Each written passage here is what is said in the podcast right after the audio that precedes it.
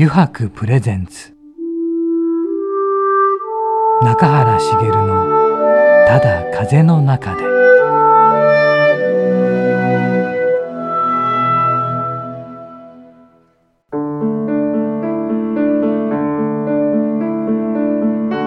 皆さんこんにちは。声優の中原茂です。中原茂のただ風の中で、えー、今回もですね横浜駅から徒歩10分ほどのところにあります湯泊横浜本店よりお送りしてまいります。新年度に入りました皆さん。あどうお過ごしでしょうかね、えー、僕の方は実はですねこの今の7日の放送なんですけど、ね、その前にね久しぶりに高校の同窓生と花見飲み会っていうのをやりましてね。まあ綺麗でしたね桜。あでももうちっちゃってなんです本当に言うとね。まあいいですねそんなことはね。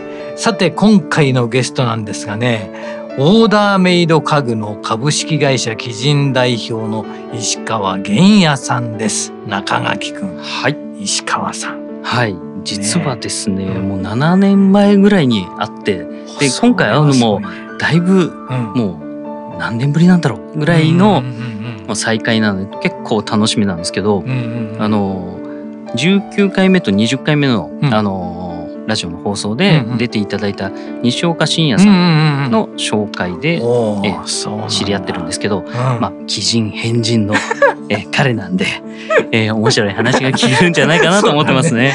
ぜひね。じゃあ早速ねお話を聞いていきましょう。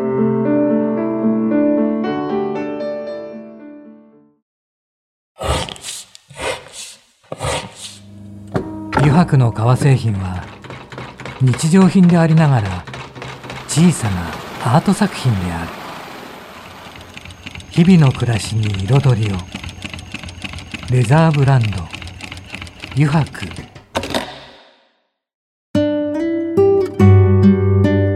油白プレゼンツ。中原茂の「ただ風の中で」えー、では、えー、早速お迎えしましょう、えー、オーダーメイド家具の株式会社基人代表の石川玄也さんです。よろしくお願いします。よろしくお願いします。こんにちは。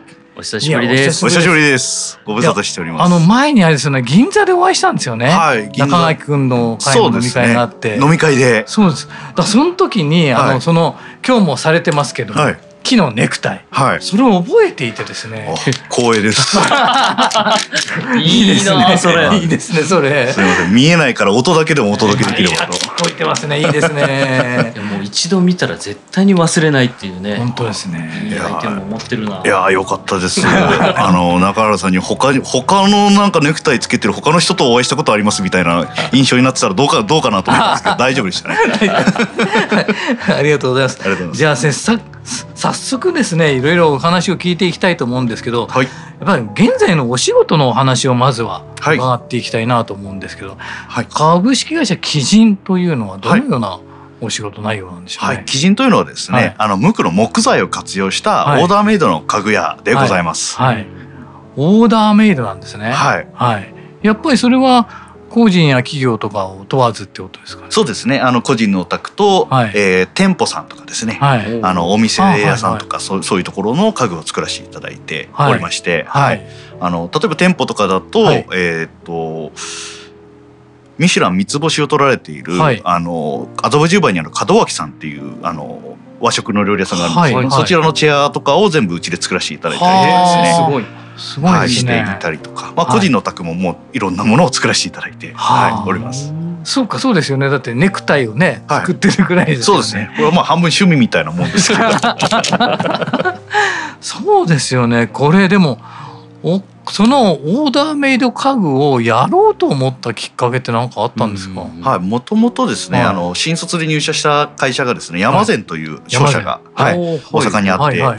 そちらであの量産品の家具のあの、商品部みたいなことをやっていたんですけど、はい、はい、その時になんかこうやっぱ家具ってたまたま出会ったおあの家具の世界だったんですけど、はいはい、やっていくうちに家具自体はすごく好きだなっていうのは分かったんですけど、うん。うん、どうしても量産品なので、はい、家具だけどやっぱどうしても10年経ったら御の字みたいな感じで、まあ、10年経ったらあの捨ててもいいやみたいな。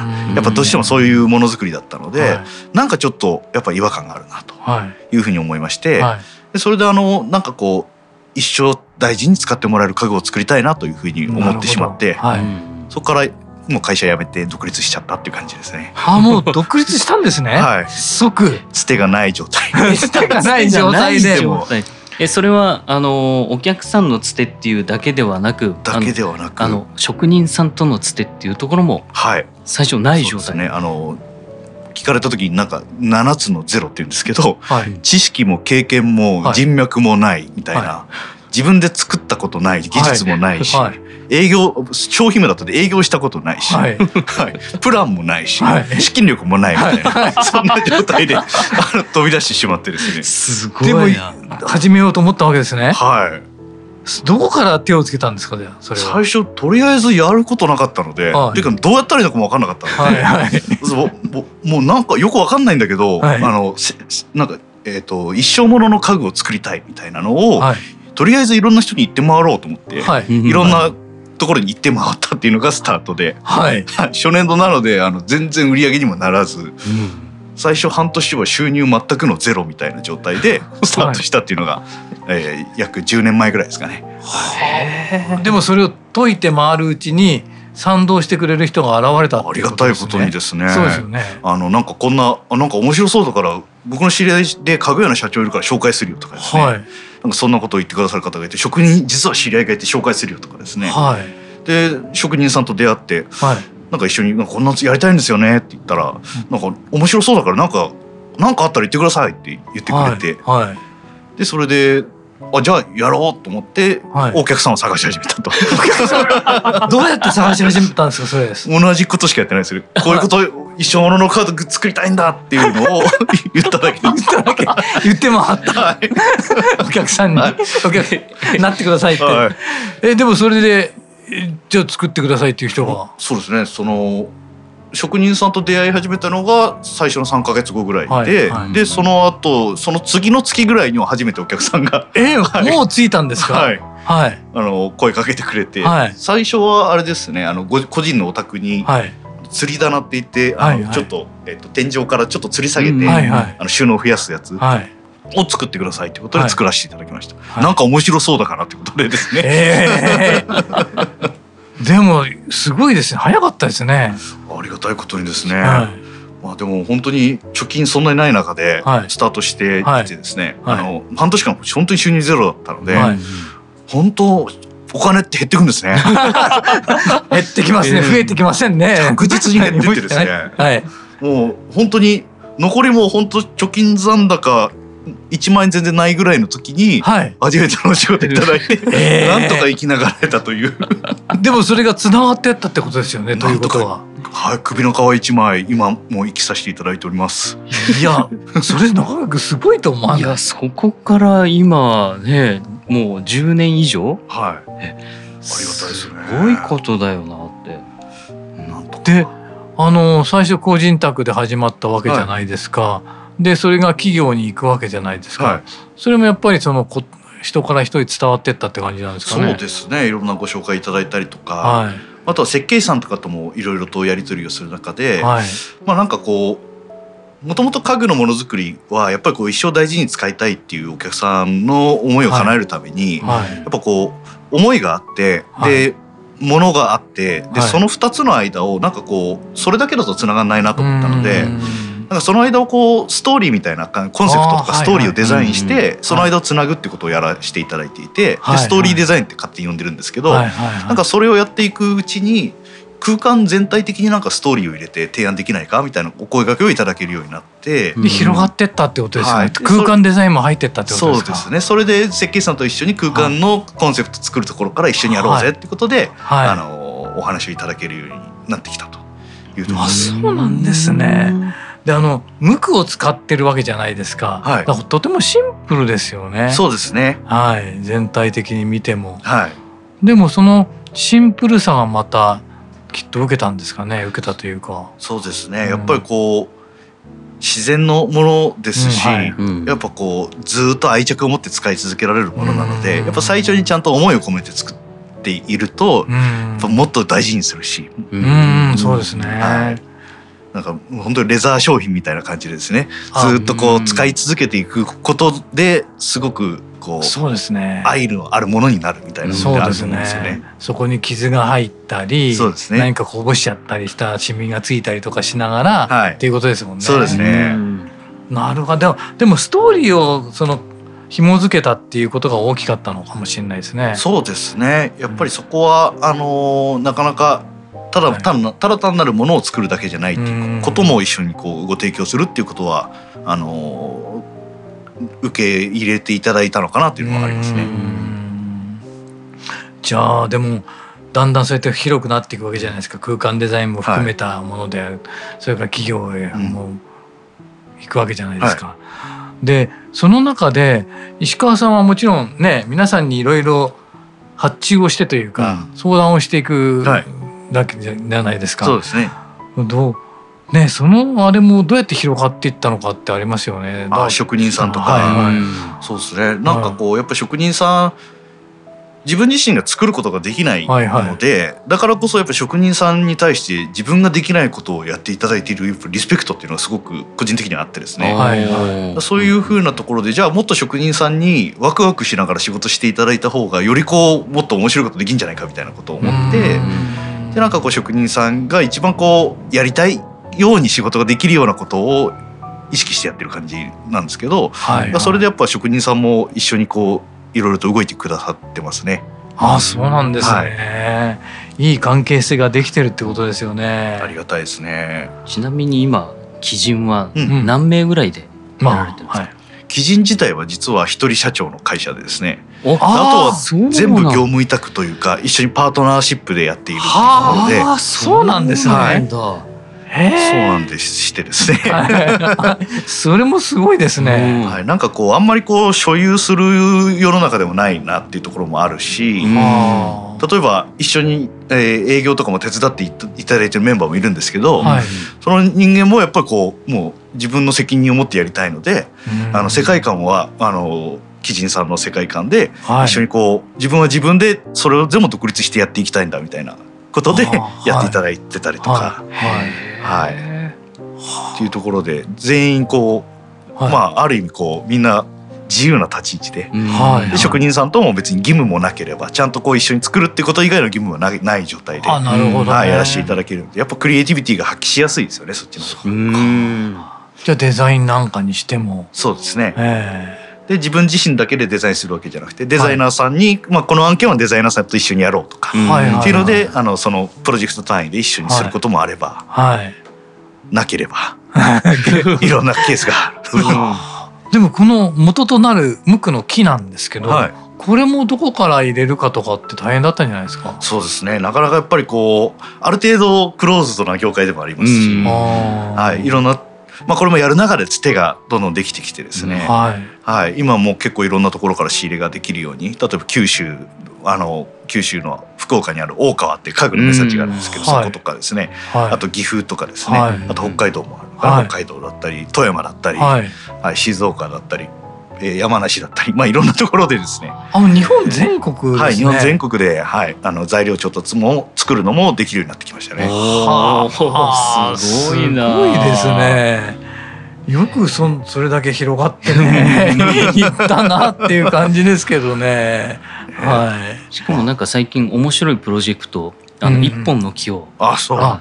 はい、はい、あのザツリーっていうプロジェクトの名前なんですけど、仲間と一緒に今立ち上げていて、はい、今年も最初のスタートなんですけど、はい、あの一本の木を、はい、えー、切り出すところから最後こう形になるところまで全部その、えー、最終的にはオーダーメイドの椅子を10脚作るのと、はい、あとその残りの材を使って小物とかを作っていくんですけど、まずその10脚の椅子のオーナーさんに、えー、木を切り倒すところから一緒に立ち会っていただいて。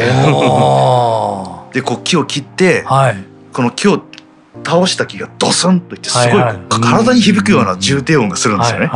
でその音を確かめてほしいって山のあの人が言っててですね、はい。はい、それをやってみようみんなでっていうのからスタートしてるんですけど、面白そう。ないですね今までそんなことね。でその切り倒す前夜に前夜祭をみんなでやって、は い、その切り倒す前日にみんなでこう木に勝手に我々ツリーツリーハグって呼んでるんですけど、はい、みんなでこう木にハグして。はいはいよろしくねってから翌日みんなで斧を一つずつ入れてで切り倒していくと。あそれもやるんですね。一つ一つ。そうですそうです。ああすごい。でそれ倒した木を乾燥させて製材して、えー、乾燥させてで、えー、どのどんな椅子を作ろうかって相談しながら、はい、オーダーメイドで椅子をそれぞれの人にそれぞれの椅子を作っていってそうかそれもそれぞれなんですね、はい、その方がこんな椅子がいいんだってこんな椅子があればいいんだけどっていうのを形にしてあげると。はいその人の先の先の先のもう子孫まで使えるような椅子を作るっていう。はあ、それすごいですね。アイデアがすごい。うん、もうね、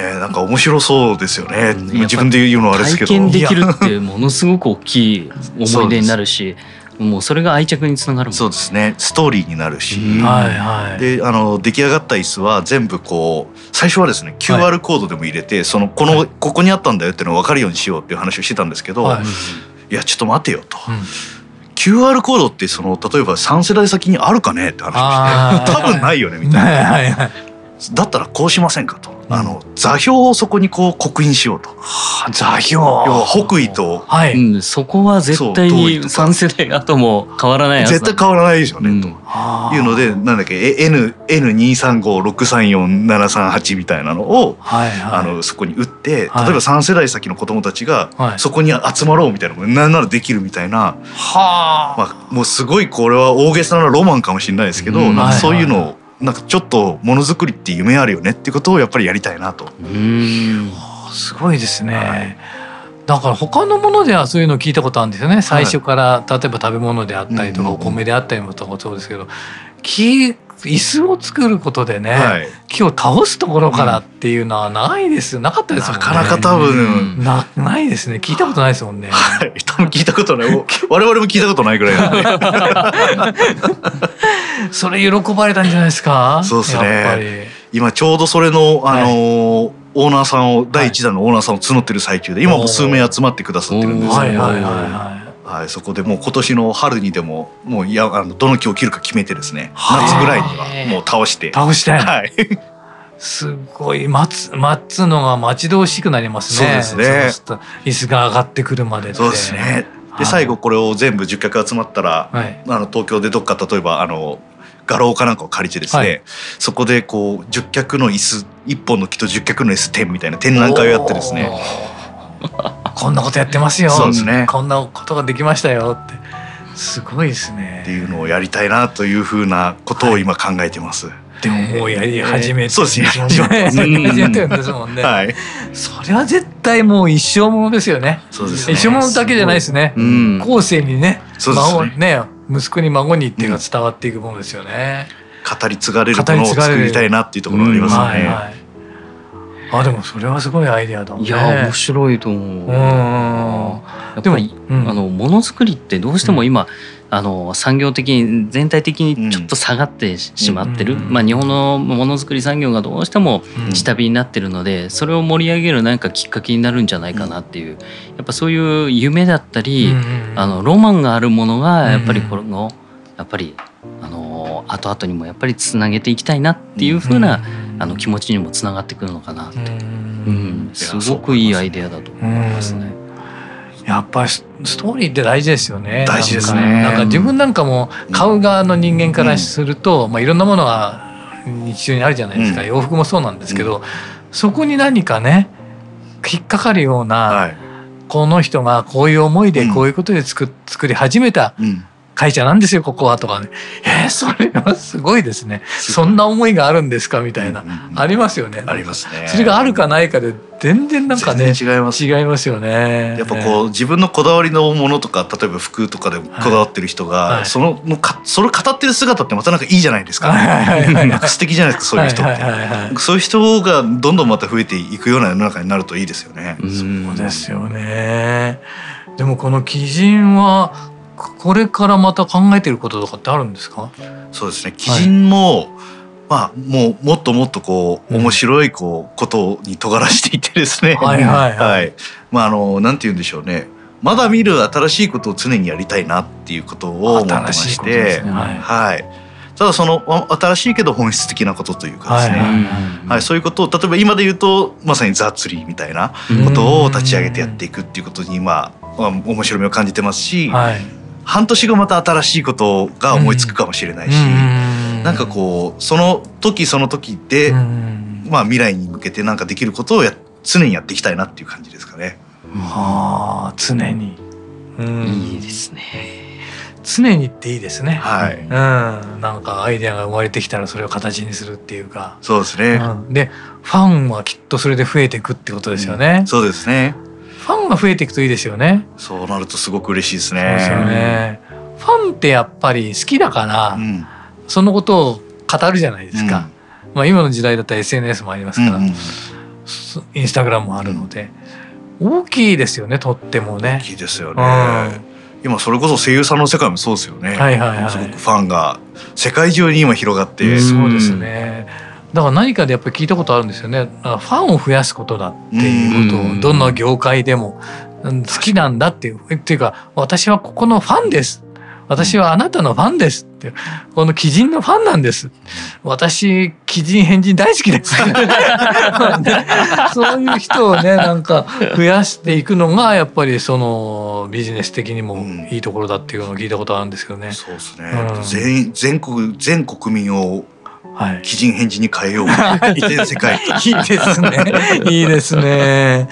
でも確かにあと木のやっぱり持つぬくもりっていうんですかね、うん、なんか違いますよね、それがそこにあるだけでっていうか、うん、あるのとないのとではなんかぬくもりが違ってくるぬくもりが違いますね、うん、今最近はすごくデータもいろいろ出てきていて、はいはい例えばなんかこう木を触った時に脳波のアルファ波がすごい出てくるとかですね。はい、あの学校とかで面白いのがあのまあこれちょっとあの脳波じゃないんですけど。はいあのコンクリ鉄筋コンクリートの校舎と木造の校舎とでインフルエンザの学級閉鎖数が実は3倍ぐらい違うっていう。えー、そんな違うんですか？ね、木はやっぱりね、はい、違うわけですね。やっぱ活発でありこう抗菌作用も多少あるし、はいはいはい、っていうのでやっぱこう子供たちがなんか芯から元気になるみたいなそんなこともあるかもしれないですね。ああなるほど、はい、やっぱり人人っていうものの根源としてはね、はい、やっぱりそういう自然とずっといたわけですからね。そうですね。森と森が普通にあって木は当たり前にあって、うん、でそこで生きてきたわけですもんね人間っていうのもね。あ、そうなんですね。切られてからも呼吸してますもんね。そうですね。そっか。はい。確かに。それがまたすごいとこですよね。すごいですよね。人間って本当木であのなんかこう安心感を覚えるんだなっていうのが、うちであの例えば机とか作ったりして、こう例えば打ち合わせ対面で打ち合わせしたりしてると、なんかもうずっとお客さん木をななんとなく慣れてるんですよ。なるほどね。しかもそれが面白いのがこう慣れてますねって言うとえ？あ本当だって 無意識なんですよね。なるほどね。はいはいはいはい。あでも木ってそんな存在かもしれませんね。そうですね。うん。なんでしょうね全然もう違いますけどよく、うん、バーとかあるじゃないですか。うん、でカウンターがあって、はい、大体木のカウンターなんですよね。そうですね。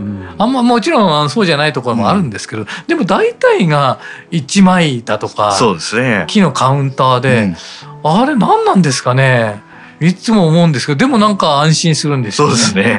安心感だって落ち着き感が絶対あるからますよね、うん、なんかまた来たいって思いますね。思いますよねなんかね。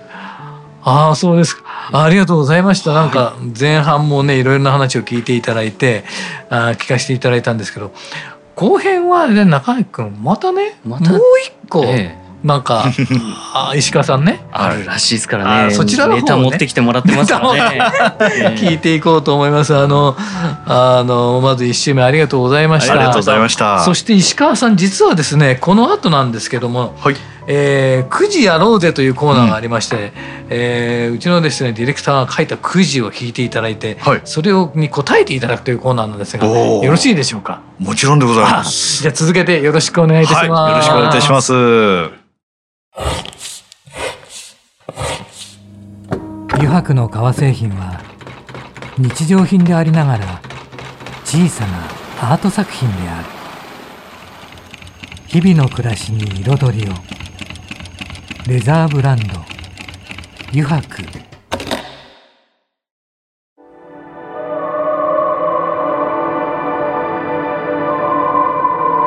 油白プレゼンツ。中原茂の「ただ風の中で」さて、ここからの時間はですね、9時に書かれた質問に沿ってゲストの方とトークをしていこうと思います。9時やろうぜのコーナーです。石川さん、ここに9時がありますので、引いていただけますでしょうか？はい、じゃあ、引かせていただきます。さて、はい、今日はね、どのぐらい G が揺れてるかな？G が揺れてるかな。じゃじゃん。じゃじゃん。あ、ぐいぐい派ですか、慎重派ですか？どうでしょう。はい。これ何に対してって書いてないのがまた そうですね絶妙ですね。ぐいぐい派か慎重派か。そうですね。まあ先ほどのその、はい、なんていうんでしょう起業してからのストーリーを見ていただけるとだいなんだなんとなくわかると思うんですけどそ, そこで自分慎重派って言われたら「おい!」って突っ込もうと思ってたところなんで。えー、そうですね。ぐいぐい派です。ぐいぐい派です、ね、でもすごく人見知りです。そうなんですか？はい、そうなんですね。すごいですね。人見知りなのにぐいぐいく。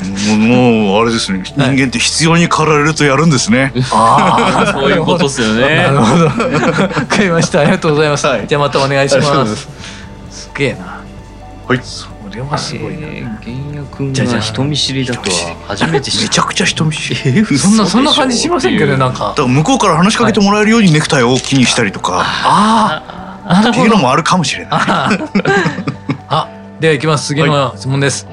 最近のとほほな出来事は何ですか？何かありましたか？とほほ。とほほ。はい。とほほ。多分これすごい使えないぐらいくだらない話なんですけど。どうぞどうなんでしょう。今日傘を買って朝雨降ってたので行ったんですよ、はい、あとある先に、はい、そしたらその場で傘を忘れてきて、はい、もう一回今日買って、はい、でまた忘れて。電車で今度忘れて。で今あの横浜駅の,、あのニューデイズで 最後もう一回買って今3本目の傘を持ってます。悔しい。悔しい。みんな寄付するな。社会の循環をね。またお願いします。ありがとうございます。でも2回あるのはすごいですね。2回ちょっと恥ずかしいですよね。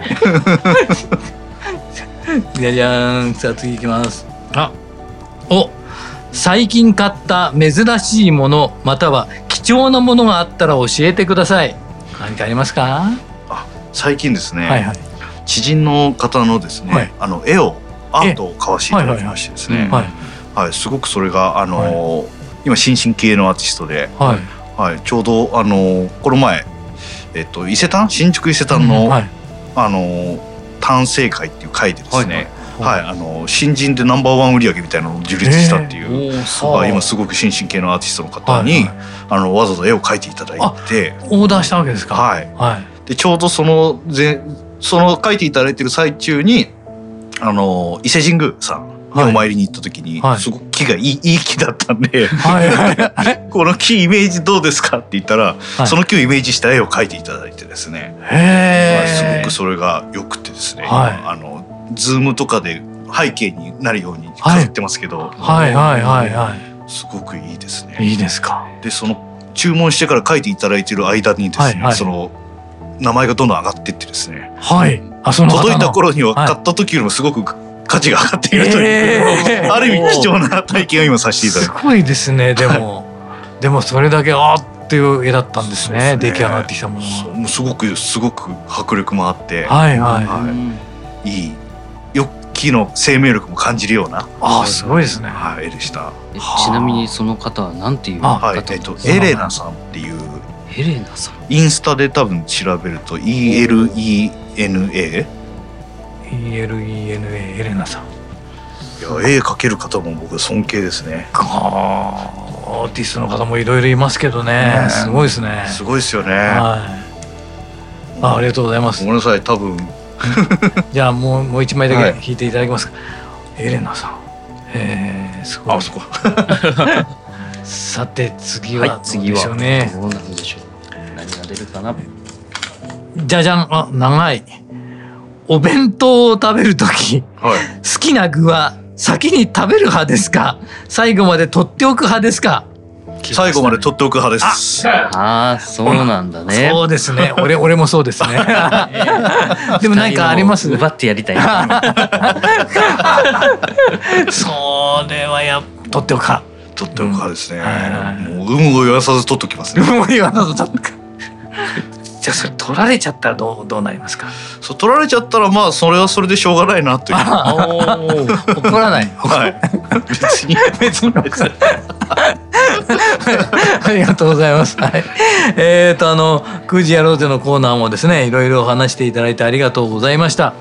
そして石川さんの先ほども言いましたがあともう一度ですね次週もお願いしたいんですがよろしいでしょうか？はいもちろんでございます。その時にはね中井君ね、はい、もう一つの会社のことですから、はい、そちらの方をお聞きしていきたいと思います。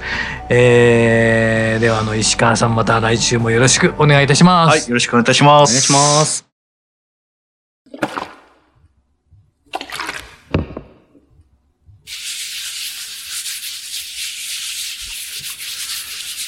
油白独自の手染めのグラデーションは川に新たな命を吹き込む。色とりどりの空の情景。青く深い海。誰もが感動するあの一瞬を閉じ込める。レザーブランド油白